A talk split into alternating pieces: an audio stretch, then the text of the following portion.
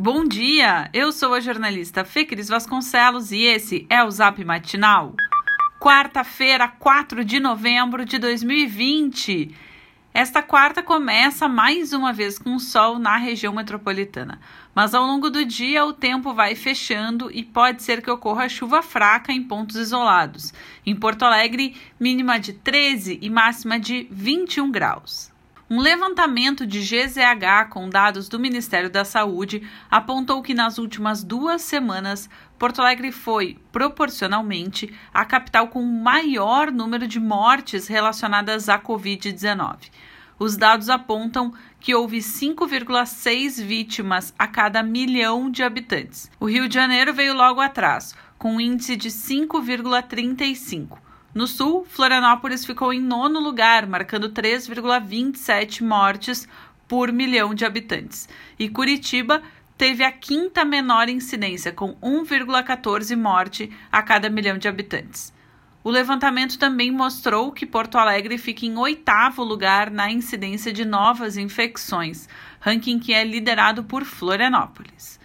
Especialistas apontam que a capital gaúcha, por ter atingido o pico mais tarde do que outras regiões, tende agora a ter números mais altos do que a média.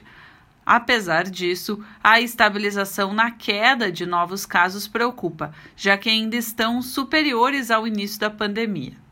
Enquanto isso, em Brasília, o governador Eduardo Leite cobrou dos presidentes da Câmara e do Senado uma articulação nacional para a compra de vacina para os estados. O vereador Hamilton Sosmaier, presidente da comissão processante contra o prefeito Nelson Marquesa Júnior, descartou a possibilidade de cassação do mandato do Tucano.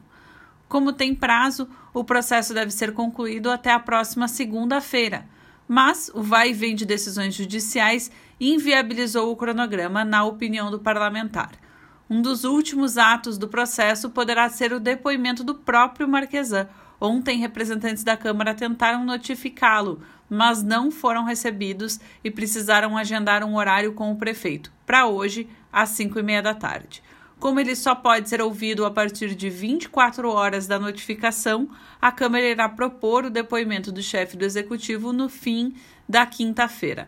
Após isso, o Marquesan ainda teria cinco dias para entregar as suas razões escritas. Como já terá passado o prazo, o arquivamento será automático. O número de casos de dengue no Rio Grande do Sul é o maior em 10 anos.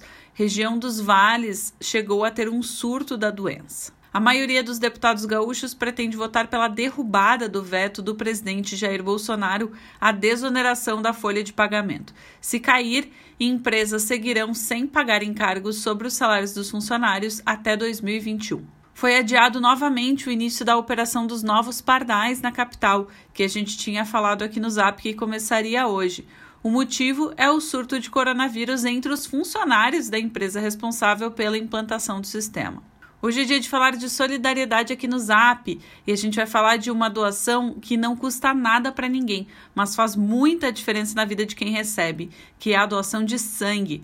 O Hemocentro do Rio Grande do Sul, que atende 42 hospitais, está sempre com os estoques baixos, especialmente desde o início da pandemia. Para evitar aglomeração e garantir a segurança dos doadores, as visitas são feitas preferencialmente com agendamento prévio. O telefone de contato está no nosso boletim de texto. Esse foi o Zap Matinal, feito com base em conteúdos dos sites G1RS, GZH, Sul 21, Jornal Correio do Povo e Jornal do Comércio.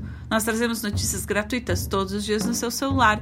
Se você quiser sugerir alguém para também receber esses boletins, o link está no texto que você recebeu. E se você quiser apoiar o Zap, faça uma assinatura do Matinal Jornalismo. O link também está no boletim de texto. Um abraço e ótima quarta-feira.